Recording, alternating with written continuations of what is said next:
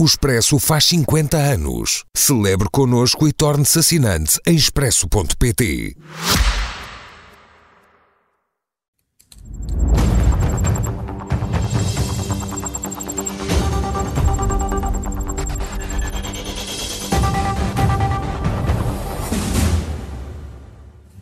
Com Pedro Delgado Alves e Miguel Morgado. Boa noite a ambos, bem-vindos. Miguel, afinal, Lula da Silva já não vai discursar no Parlamento no 25 de Abril, haverá uma sessão autónoma de boas-vindas. Até onde pode ir ainda esta polémica? Eu espero que ela tenha sido encerrada de vez, porque ela foi patética na sua origem e denunciou, enfim, intenções políticas que me parecem condenáveis.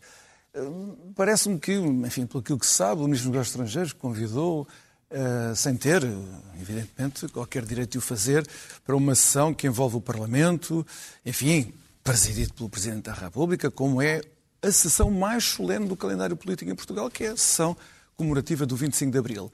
Uh, e convidou-se, não sei se com o intuito de canonizar como santo padroeiro da democracia, Lula da Silva. Lula da Silva é o presidente legítimo do Brasil com o Presidente legítimo do Brasil, seja ele qual for, Portugal tem, os governantes, o Parlamento, o Presidente da República, português, têm a obrigação de ter boas relações diplomáticas. Não por causa da pessoa de cada um, se fosse o Bolsonaro, seja o Lula, fosse a Dilma, fosse o Fernando Henrique, é irrelevante. É porque as relações históricas entre Portugal e o Brasil, as relações presentes entre Portugal e o Brasil, o facto de haver uma comunidade brasileira tão grande em Portugal e uma comunidade portuguesa tão grande no Brasil, só esses factos exigem que as relações diplomáticas sejam uh, estimadas por ambas as partes. E isso envolve-se uma visita de Estado. Então, Lula da Silva ou qualquer outro presidente legítimo do Brasil tem de ser recebido condignamente e não como outro qualquer uh, chefe de Estado.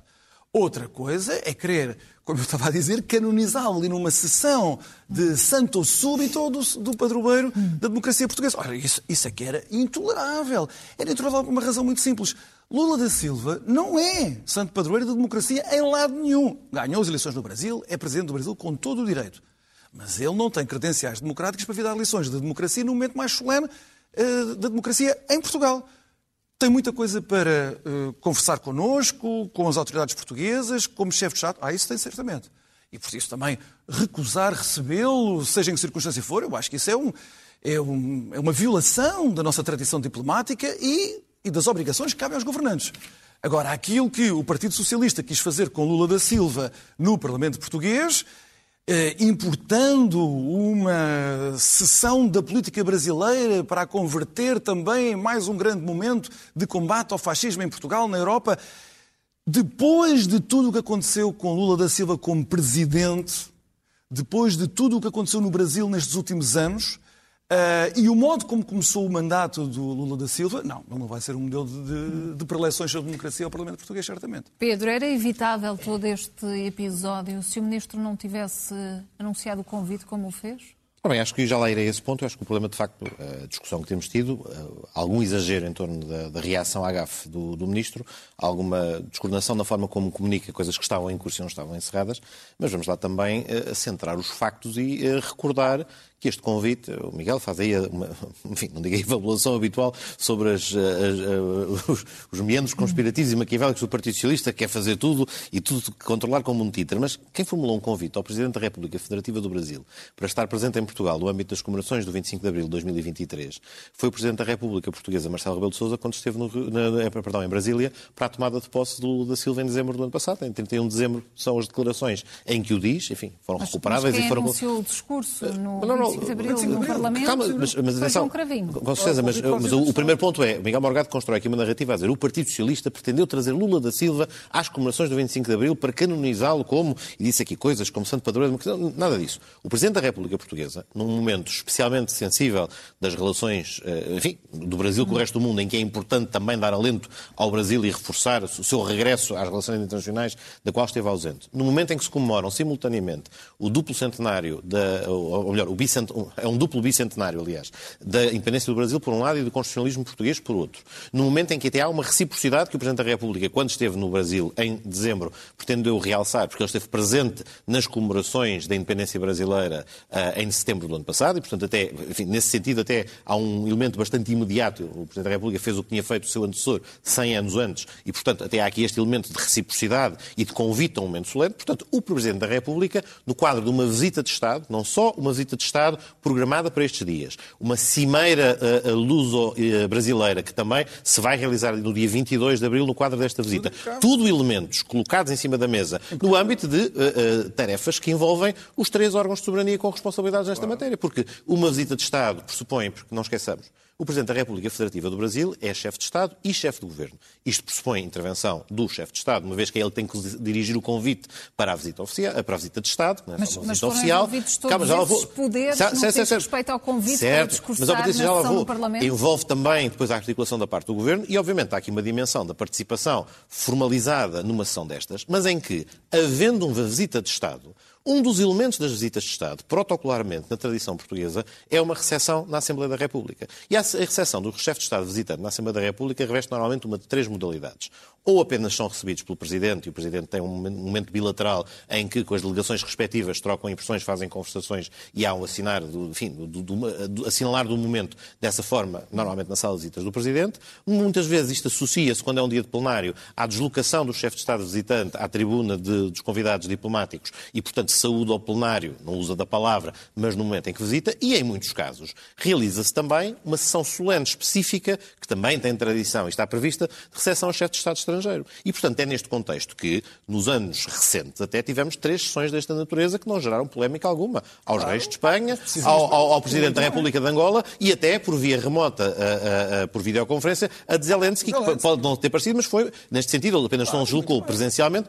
mas foi uma visita solene. E no passado já tivemos outras visitas desta mas, natureza em que as credenciais democráticas, mas mas isso é por exemplo... Não, é não, não, mas o passado... E, não, não, não, Patrícia, não, o ponto não é isto, é o passado. É que há regras sobre como estas coisas se fazem. E as regras que foram utilizadas no passado, que resultam do protocolo e eram as que estavam a ser seguidas, obviamente, quando se desencadeia uma visita de Estado, este é um dos elementos que aí vai ocorrer. O que é que corre mal neste momento? E depois há uma hiperbolização e um exagero em torno das reações que se verificaram. De facto, o ministro uh, João Cravinho, quando declara de forma quase como se tivesse encerrado este capítulo, que há, no quadro da presença no Parlamento português, porque as datas eram coincidentes, uma intervenção no âmbito da sessão solene comemorativa de 25 de Abril, aí ocorreu o problema. E hoje, enfim, como Presidente da Assembleia da República, teve logo a oportunidade de dar nota, fazendo aquilo também me parece que é uh, o caminho certo para isto porque não se trata apenas de um diferente daqueles que nós aqui dentro de casa podemos ter sobre como é que organizamos sessões solenes.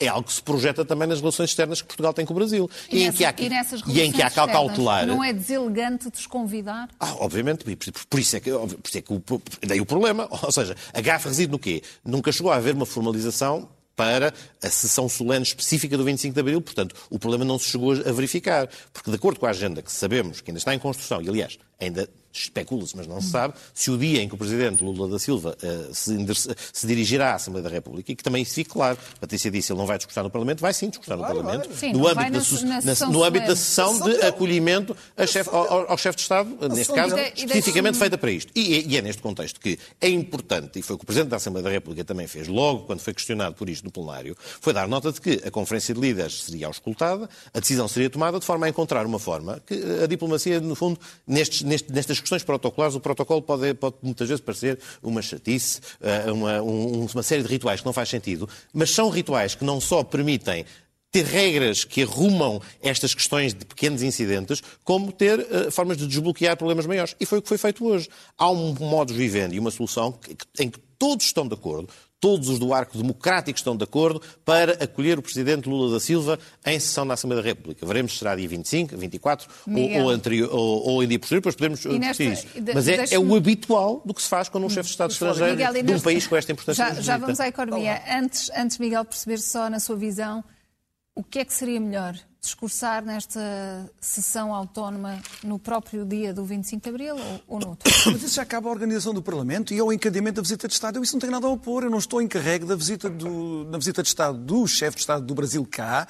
Tem uma organização própria. É naqueles dias. Pode não haver agenda para outra oportunidade. Ele pode ir ao tipo Parlamento. Não faz mal nenhum. Ele não podia estar naquela sessão evocativa. E foi isso que muita gente quis que ele estivesse. Para ele ser o centro da comemoração portuguesa da vida democrática em Portugal. E o que eu estou a dizer é que Lula Silva não é um exemplo para a evocação do 25 de Abril que marca o triunfo final na história, depois de muitos séculos, muitas décadas, muitas lutas, da democracia em Portugal. é isto que eu tenho a dizer. Pronto, mas eu agora quero falar de economia portuguesa, é que é elemento- porque esse relampolho já foi... Foi um, um breve, um breve, uma, uma breve Mas já réplica. falaste tanto Quero tempo. Oh, Patrícia, a mas vamos falar de economia Quero saudar a portuguesa. tréplica no Vamos lá. instante. É só quanto a este ponto. Uma réplica rápida. primeiro essa, É, que essa insolução que inventaste, que essa era a função Está que bem, mas pronto, fica lá com- eu fico Mas com a já minha invenção, tu ficas com a tua. Há um elemento importante que também não importa esquecer neste momento das relações luso-brasileiras e é só o que queria dar nota. O Brasil enfrentou, em janeiro deste ano, uma significativa ameaça à sua democracia. Portanto, Claro, já teve várias antes, algumas se da vier- responsabilidade do próprio Lula. Se, se vier, não, não, não, não, Opa, algumas da responsabilidade do próprio Lula. Não há aqui o uma regime de corrupção peço- que imensa no. Brasil durante anos não há uma foi uma equivalência. usurpação da democracia. Não há, Tem que não há- passar a palavra ao não Miguel. há- Mas é uma equivalência. Não há uma Claro que equivalência. há uma equivalência. Não há uma equivalência. Essa cegueira da esquerda Não há de passar uma, esponja equivalência. sobre todos os crimes de Não há- corrupção de líderes não da há esquerda é uma, coisa que equivalência. moralmente é repugnante. Não há uma equivalência. Não há uma equivalência. Pedro, É, tem que concluir. Essa- essa é, é aquilo que me estou a esforçar por fazer acabando esta frase que começa Uma com... frase, Mas uma tu É uma frase. que o começa todo, com. Não há uma equivalência num país ainda para mais assolado por corrupção por vários governos, o que não, não os legitima. E Lula E- foi de um forma deles. alguma. Mas não há equivalência. De uma não há equivalência numa Deus. democracia em instigar um ataque violento de ocupação das sedes do poder legislativo, executivo e judicial, São atentados diferentes se à democracia, discorda, são ambos atentados à democracia. Tu dizes que um não é e o outro não é, tens um grave problema se- de ética avançar. porque se é é discorda, meu. porque se discorda do resultado eleitoral. Não é meu, Eu, é Patrícia, teu. desculpe. O Miguel acaba de dizer. E é por isso que eu achar- houve tanta corrupção no Brasil no passado. a sua frase. A critérios- sua frase já vai no parágrafo. Oh, oh, Patrícia, eu peço desculpa. Eu não consigo terminar a frase porque Miguel. mas já falaste imenso tempo. Miguel, eu, não falei imenso tempo. Eu demoro é muito tempo a falar que tu me interrompes. o, ponto, é só, só para que fique claro esta coisa um bocadinho Não, feliz que o Miguel acaba de fazer, quer dizer que eu tenho falta de ética porque eu não consigo equiparar. não os mesmos? Ouve, por favor, as pessoas até ao fim. Mas eu ouvi-te, falaste respeita- imenso tempo, tu Não, vais não. todo- o tempo todo do debate. Agora para. Acaba Um lá. bocadinho. Eu levo a frase até ao fim. Termino. Os nossos espectadores agradecem. Ou seja, e eu concluo o raciocínio.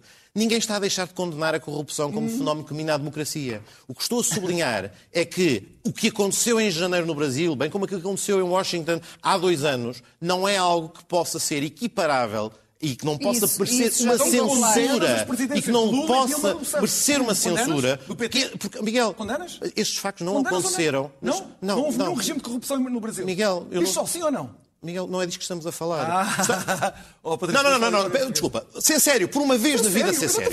Evidentemente, não é a mesma coisa. evidentemente, não que se- evi- condenas. evidentemente que sem reservas condeno qualquer Ah, corrupção então se torna endémica e põe- claro. e põe em causa. Não, fica claro, eu tenho, tenho que claro afirmar isto. entramos Que eu aparentemente, neste peço desculpa, eu aparentemente cheguei aqui menorizado, porque eu sou menor, eu venho daquela laia das pessoas in- inaceitáveis, que são socialistas, essa corja que nos resolveram. Está sempre subjacente de forma inadmissível nas intervenções do Miguel. E peço desculpa, eu não tenho que todas as semanas ter que justificar que sim, que sou uma pessoa séria e não tenho que todas as semanas pôr-me de joelhos Não, e dizer condena a corrupção. Ainda para mais, Líderes ainda para mais, peço desculpa, ainda para mais, ainda para mais, quando se calhar estou entre aqueles que na, na esfera do meu partido não têm tido não- qualquer inibição em criticar aqueles que, que o- que o lideraram e que são acusados de corrupção e que por isso continuam a manchar a vida Socialista. Fica bem, então respeita-me. E respeita-me não me pedindo. Respeita-me, Miguel. Respeita-me. Peço desculpa. Respeita-me. Respeita-me não me pedindo Vamos- todas as semanas uma profissão de fé democrática. vamos respeitar os nossos telespectadores Claro, e mas vamos mas- avançar no Claro, tema. Patrícia, mas este ponto é importante. Porque quando, quando me interrompes, ao- ao- no momento em que eu estou a condenar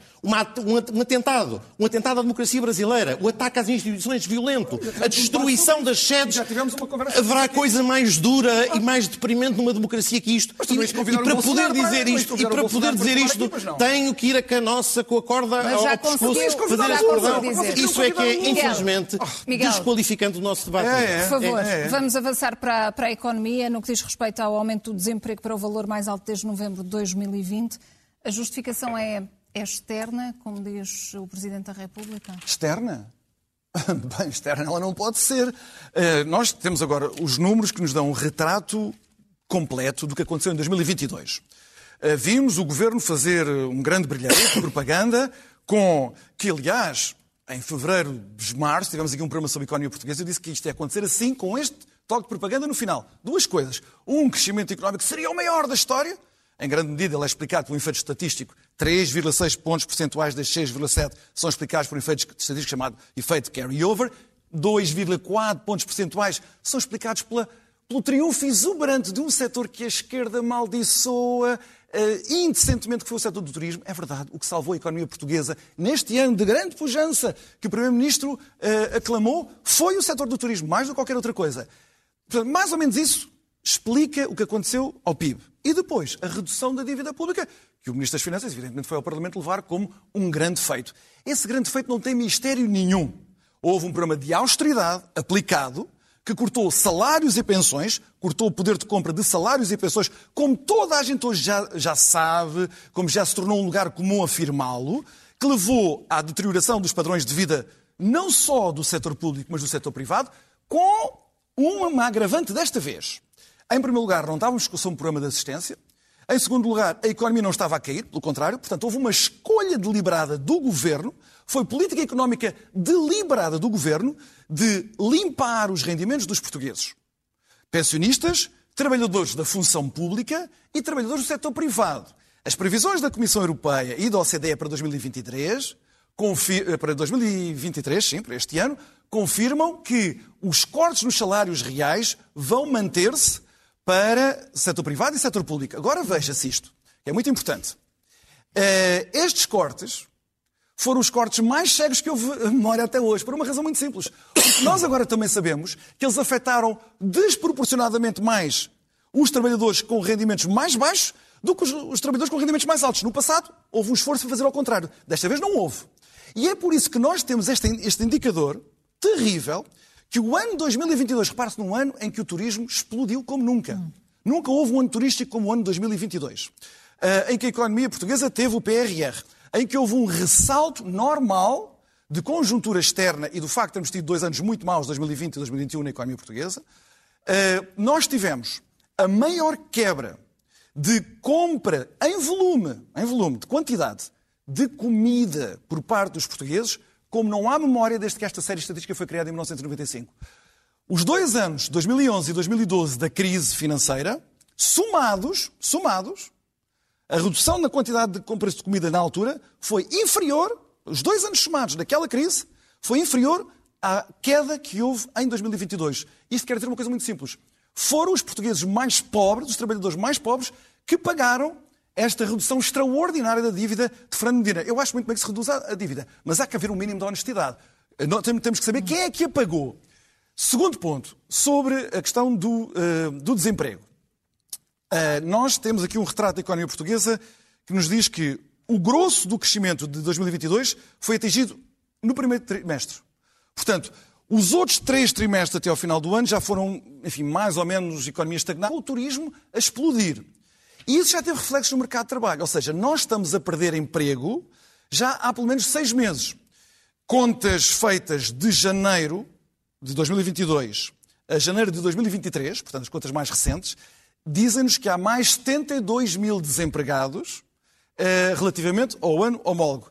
E isto tem uma consequência no, no, no, também na questão salarial. Quer dizer, se nós formos ver a remuneração média bruta real desde setembro de 2021 até ao final de 2022, nós vemos que a remuneração de mercado paga, em média, não é, aos trabalhadores portugueses, está constantemente a eh, degradar-se. Portanto, os portugueses estão constantemente a perder de compra. Então, nós temos um aumento do desemprego, um emprego com salários mais baixos, sim, salários mais baixos, e depois um agravamento muito particular das condições de vida dos trabalhadores mais pobres, não dos trabalhadores mais ricos. Esses chafaram-se.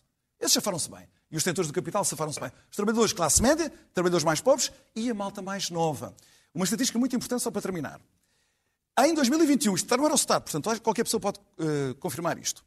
Portugal tem uh, uh, desonro, o desonroso primeiro lugar de ser o país na Europa inteira, inteira em que as pessoas saem mais tarde da casa dos pais, aos 33,6 anos, em média. É o pior país, é o pior registro de todos. Em 2015, só para vermos o progresso que foi feito, ou a regressão, era 28,8, portanto, houve uma deterioração de quase 5 anos em seis anos. Isto dá conta, é um indicador, para as pessoas terem termos mais concretos, da degradação do nível de vida que houve. Repare-se bem, quando nós tivemos, entre 2015 e 2019, uma conjuntura externa absolutamente extraordinária. Há muitos, muitos anos que Portugal não tinha uma conjuntura externa tão boa como a que vivemos entre 2015 e 2019, ela foi radicalmente desaproveitada. E agora, o que é que nós vamos ter para 2023? Vamos ter um abrandamento muito significativo da atividade económica. E isso vai ter consequências, evidentemente, nas remunerações dos trabalhadores, e no desemprego. Pedro, e nestas uh, consequências, com os dados que temos até o momento do desemprego que voltou a subir em janeiro, significa isto que a saída da crise pode demorar mais tempo? Ora bem, uh, primeiro, há dados do, do, desemprego que cumpre olhar com alguma atenção, mas, em primeiro lugar, sim, há aqui elementos que são, uh, olhando para algumas das coisas que o Miguel deu nota, já não vou à questão de haver, assim, sim, cortes, porque cada vez que o Miguel fala na existência de cortes intencionais, um anjinho perde as poupanças. Portanto, eu acho que não vale a pena reiterarmos... Eu agora não vou fazer muito ataque contra ti. Miguel, Miguel, agora tem que o, Pedro, o, o, que dizemos todas as vezes, acho que dizer um anjinho perde poupanças não é mesmo dizer que se é um biltre sem, sem Não vou ter.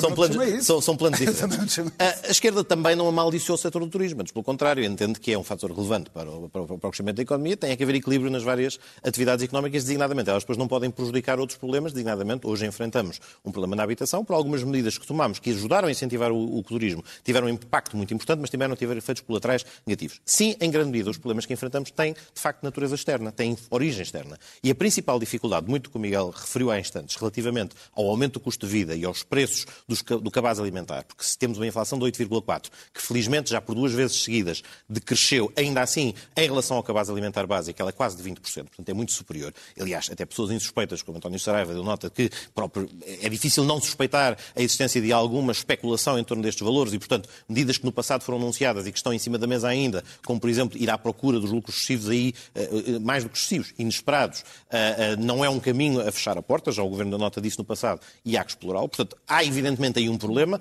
e a inflação tem origens que são externas, não são provocadas por decisões tomadas no nosso plano interno. Obviamente, o que tem sido tomado, e sim, são medidas para tentar conter os seus impactos negativos. E já por três vezes houve pacotes específicos de apoio, precisamente na aquisição do cabaz, e, portanto, direcionados precisamente aos mais desfavorecidos, são aqueles que têm menos possibilidade de resistir, e, portanto, também aí o Governo não fechou a porta, antes pelo contrário, sublinhou que 2023 poderá, se necessário, voltar a ver a adoção de medidas dessas que minimizem esse impacto ao nível do poder de compra, porque essa é, de facto, a, a maior dificuldade que se enfrenta. Com isto não significa que não haja também que olhar para os dados do crescimento do ano passado, 6,7. É verdade, são, eh, em parte, resultado de reação ao pós-pandemia e, portanto, de recuperação, em que também tivemos uma quebra anteriormente, mas a quebra também foi muito grande porque ele impactou precisamente o setor do turismo, mais até do que outros, porque aí a nossa dependência de quem nos visitava era maior e isso foi das coisas que parou durante a pandemia e, portanto, também é natural que essa recuperação tivesse lugar. Mas ainda, ainda assim, só, só, mais dois pontos para, para terminar, mas, mas, rapidamente.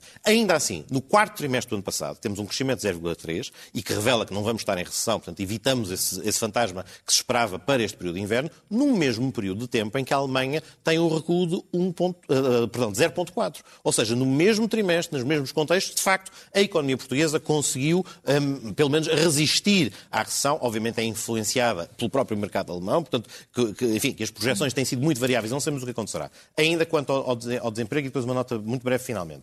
Há alguns dados é aqui, que, vou, ser, vou ser rápido, há aqui alguns dados que são importantes, temos que verificar que há aqui um aumento da população ativa, que é um fator que também é de valorizar nestes dados, e também há aqui um elemento em que a sazonalidade não deixa de contar. É, de facto, de olhar com atenção para estes números e verificar se eles se mantêm nos próximos meses, mas talvez seja cedo mais para notícias muito não, negativas. Não, a dois, calma, a dois níveis. Não, porque, por um lado, o mês de janeiro, apesar de tudo, é sempre um mês pior do que os restantes meses do ano, e apesar de tudo, este, desde, enfim, desde este, terceiro, este janeiro, é o terceiro menos mau desde que temos registro e é também um dos elementos a ter em conta. Obviamente, aguardemos também pelos dados dos meses que seguem e é, de facto, uma matéria para olhar com alguma cautela. Eu acho que o Governo, neste aspecto. Olhar para era, era, seguramente. Era uma, é só, é só uma frasinha sinal. Já mas, que, mas acho que é só importante que só deixar esta nota. Eu acho que neste contexto, em que se olha para a matéria da dívida e que tem dados positivos, uh, acho que tem que haver mais sensibilidade comunicativa da parte do Ministro das Finanças. Porque se de facto é de valorizar o elemento de sucesso no plano da dívida, se logo a seguir dizemos que os portugueses vão ter que continuar a fazer sacrifícios, há pessoas que não percebem imediatamente porque é que havendo aqui uma folga que se ganha para a dívida, isso não tem imediatamente impacto depois no dia a dia e no cotidiano dos preços altos que têm que pagar no supermercado.